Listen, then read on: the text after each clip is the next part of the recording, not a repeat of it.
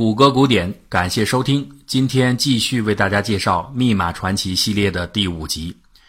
随着19世纪末维热纳尔密码系统遭到破解，加密与解密斗争的胜利天平再次倒向破解密码的一方。就在这个世纪的最后一个月里，大西洋冰雪覆盖的纽芬兰岛高高的悬崖上，总是站着一个奇怪的人。这位怪叔叔每天立于山巅。迎着凛冽的寒风，举着一个铁架子，嘴里念念有词。他是蛇精病吗？不，他叫做马可尼。他在等待着一种神秘信号的降临。十二月十二号中午，马可尼手中的架子终于有了反应，三个微弱的电信号传进了线圈。今天我们知道，这个信号叫做无线电。无线电的发明极大地改进了人类通信的方式。同时，也在根本上改变了密码技术的发展历程。由于无比的便捷性，无线电几乎在刚一问世就被广泛的应用于商业和军事领域。但开放的电波极易被截获，传统的信道保密完全失去了意义，信息的安全性只能依靠密码的保障了。故此，加密和解密的竞争更加激烈。这一点在稍后的第一次世界大战中。得到了充分的体现。为了应对海量的编码工作和破解任务，德军和英法军队都成立了专门的密码师。编码人员想出了各种点子来改进维热纳尔密码，但他们设计出来的新密码总是很快的被敌方识破。这一期间，最著名的加密方法要数德军使用的 AGFG-VX 密码了。它于1918年3月5日投入使用。采用了多种换位和替换手段于一体的综合加密结构，是德国人精心打造的信息盾牌。但没想到的是，短短三个月，这面盾牌就被戳穿了。六月二日晚，法国密码奇才乔治·佩因芬率先识别出德军的一小段截获电文，内容为“某地急需军需品”。此时，聪明的法国人在研究密码技术之外。还发明了无线电定位技术，通过定位站点六个方向的电线捕捉最强信号，可以确定出无线电源的来向。而当两个定位站点结合在一起使用时，双方向的交叉点就能确定出信号源的大致位置。这就是最原始的信道攻击。通过无线电定位，法国人知道佩因芬所破解电文发出的地点在巴黎以北八十公里的某处。由此，法军司令部判断，既然这里需要大量的军需品，那必是德军发起总攻之处。在提前做出部署后，法国人果然赢得了最后的战斗胜利。这还不是盟军最辉煌的密码战成果。著名的德国驻美大使齐默尔曼密电的破译，让一直主张中立的美国总统威尔逊最终下定决心对德作战。这是一战中的珍珠港。也是对密码英雄们的最高奖赏。法国情报人员在一战中的杰出表现并非偶然。自从1870年拿破仑三世败于俾斯麦，统一的德国就给法国带来了巨大的安全威胁。由此，法国的密码研究开始得到极大的关注与支持。奥古斯特·科克霍夫斯撰写的《密码学》是这一时期最高水平的代表著作。法国涌现出了包括佩因芬在内的不少密码人才，加上战时的爱国热情空前高涨，密码师的技术工程师们全力以赴，不舍昼夜，忘我的工作。仅佩因芬自己就在破解 ADFGVX 密码的几个月时间里，体重骤减三十斤。除了这些原因，战争初期德国人进展的过于顺利，前锋深入到法国国境，因此。他们部署在国内的有线电报网络无法延伸到战地，前线指挥只能大量的依靠无线电通信。与之相对的是，英法军队则可以通过安全性较高的法国境内的电缆进行消息传递。初期的劣势反而成了后来的优势，这不得不说是战争的诡异之处。纵观一战前后的密码战历程，破译一方占尽优势。这并不是说破译人员就比加密人员更为聪明，而是维热纳尔密码系统的基本原理决定了这一切。在前面的节目中，我们分析过该系统的一个根本弱点，那就是如果密钥关键词较短，通过检测密文当中出现的重复字符串的间距，就可以很轻松地判断出密钥长度。而一旦这个长度周期被确定，多字母表替换混合加密的问题就可以被拆解成为若干个简单的单字母表替换问题，再应用字母频度分析就能轻易破解。这个弱点其实谁都明白，所以加密者很自然的就想到要增加密钥关键词的长度。以此来提高安全性。假设一段密文含有一千个字母，如果密钥关键词的长度是五，则原来的密文等于被分成了五组，分别用五套单字母表进行字母替换。此时每组密文内含有两百个字母，样本数量充足，应用频度分析是有效的。但如果密钥关键词长度取为二十，则每组密文中只含有五十个字母。这种样本量已经难以支持有效的频度分析。再进一步，如果采用的密钥长度和密文的长度是一样的，都是一千个字母，这就意味着明文中的每个字母都使用了不同的替换表。一个密文组里只有一个字母，频度分析将完全失效。哎，看起来使用这种和密文等长度的密钥是一种非常安全的方法，但情况真的如此吗？我们可以看看下面的例子。现在有一段加密后的字符串是 v h r m h e u z n f q d e z r w x f i d k，它正是运用和密文长度相等的密钥加密所得。因此，我们就可以知道这段密文对应的密钥也是二十一个字母的字符串。通常情况下，为了便于记忆。加密者都会选择一些常用的语句，或者是同类型的若干单词合起来组成密钥。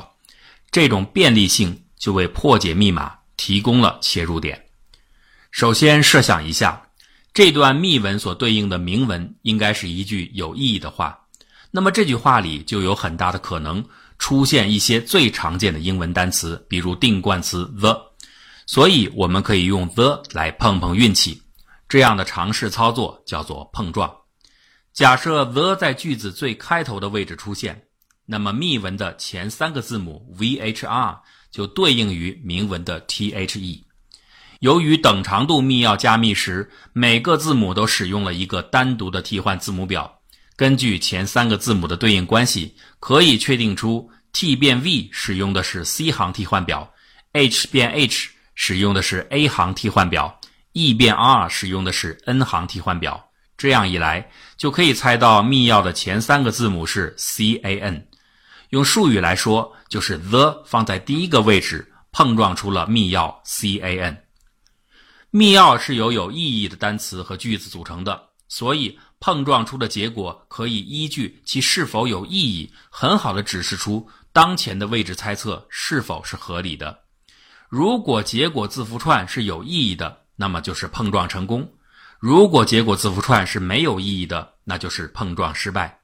在刚才的例子中，C A N 就是一种成功的碰撞，因为 C A N 可以构成英文单词或单词的一部分。我们还可以随意的把 the 放在其他位置，比如放在第七位或者是第十五位进行碰撞，结果呢分别是 B S I 和 Y P T。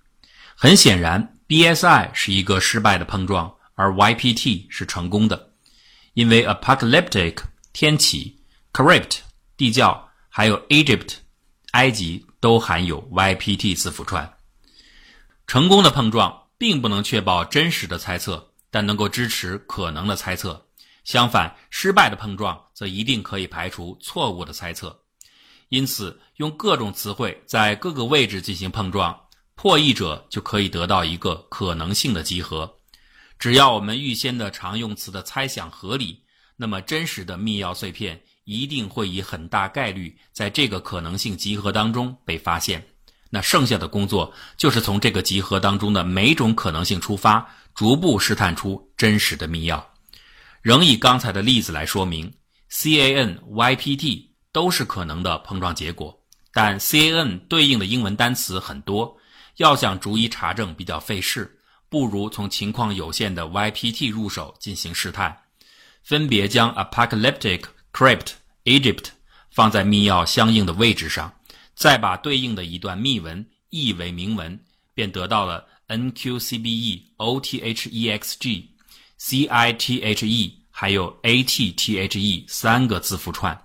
很明显，atthe 的合理性最高，它代表了两个常用单词 at the。如果上述猜想是正确的，密钥就是 Egypt，这是一个国家的名称，埃及。我们有理由猜测，密钥的其他部分也是一些国家的名称。如此一来，CAN 就很可能代表着 Canada。用 Canada 作为密钥进行试翻译，得出的铭文是 THE-MEE。这似乎是 The Meeting 的一部分。继续推理过程，把 TING 的密钥找出来是 BRAZ，这显然是巴西的前半部分。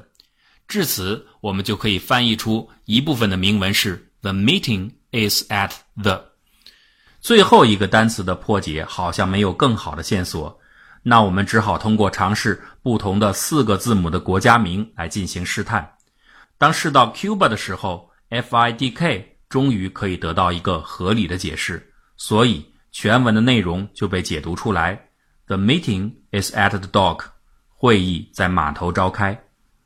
当然了，细心的读者可能马上就可以提出一些改进方法来加强这套维热纳尔系统，让上述的试探法失效。的确如此，可是这并不能从本质上解决问题。任何的调整都阻止不了碰撞法作为一种密码原则去被成功的运用。这种原因只有一个：密钥是由带有语义的词句组成的，或者更准确的说，密钥是带有结构的。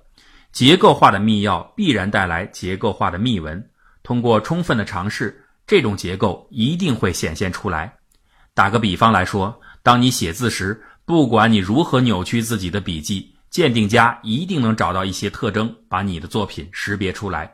即使你努力改进，把自己此前所有已知的特征都隐藏得很好，总还会有别的未知的特点会暴露你，因为你本人的书写习惯。恰恰是一种无法避免的客观结构。要想彻底隐藏，只有消除结构。报纸裁剪的文字粘贴在一起，或者打印机，都可以让你的结构销声匿迹。而对于加密来说，也是同样的道理。使用完全随机化的密钥，就足以消除任何的信息结构。一战之后，密码技术专家终于意识到了这个关键点。美军密码研究机构负责人约瑟夫·莫伯涅提出了随机密钥概念。他为密码系统设计了一套厚厚的随机密钥册，每一册由几百页组成，每页上提供一串完全随机的字符序列作为密钥。密码发送方和接受方各备一本密钥册，每次使用一次密钥后便撕下一页，故此这套密码系统也被称为变监式密码。一次性便签密码克服了此前所有密码系统存在的弱点，因此使用之前介绍的任何方法都难以破解。比如用巴比奇的重叠字母间隔分析，你会发现这些间隔变得毫无规律；又比如你用碰撞法去测试，就会发现所有的碰撞结果几乎都是没有意义的随机序列。此时你唯一能做的就只有穷举分析了。而如果你真的这么做，且不说时间上不具备可行性，即使你碰巧译出了正确的电文，甚至你都无法确定这是不是真正的答案，因为可能的答案并不唯一。比如有一条含有二十一个字符的密文破译出来的语句 “Attack the valley at dawn”，清晨进攻谷地是有意义的，而 “Define the hill at sunset” 也是有意义的。破解者根本无法分辨哪一条才是对的。实际上。数学上可以严格的证明，一次性变接密码是不可破解的，因而这种加密系统也被称为密码学的终极圣杯。按理来说，到此为止，密码战争似乎已经分出胜负了，圣杯在握的加密方取得了根本性的胜利。但事情远非如此简单，这套无懈可击的圣杯密码仍然有它的软肋，并不来自于安全性。而是来自于便利性，它太复杂了，难以大规模的应用。首先，生成大量的随机字符就是一个困难的任务。今天计算机的普及让我们觉得产生大量的随机数是一件轻松惬意的事情，但在一百多年前，这却是异常困难的。有些手段，比如在键盘上乱敲一气，所得到的序列并不是严格的随机串，左右手具有的交替倾向，让这些字符仍然存在着结构性。即使是现代计算机使用的线性同余发生器，严格的来说，也只是一种模仿的随机现象。它所能产生的，其实只是结构性极其微弱的非随机序列。再者，就算你解决了随机字符的产生问题，如此多数量的一次性变间的分发工作，依然是难以操作且具有高度风险的。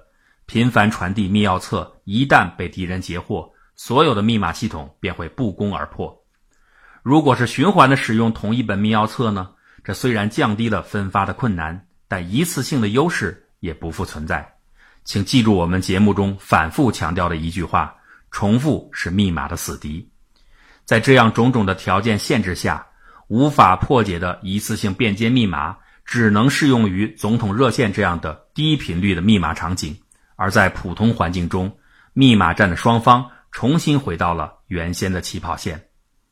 既然用完全的随机密码消除信息内在结构的方法不具备操作性。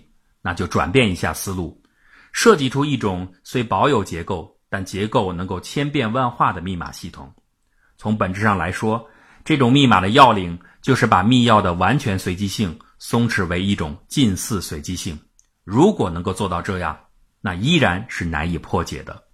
但要做到每次加密时的密钥都能够变化多端，靠人力已经难以完成。密码机械化的时代终于到来了。举世闻名的迷之机器，即将在更加宏大的二战战场上粉墨登场。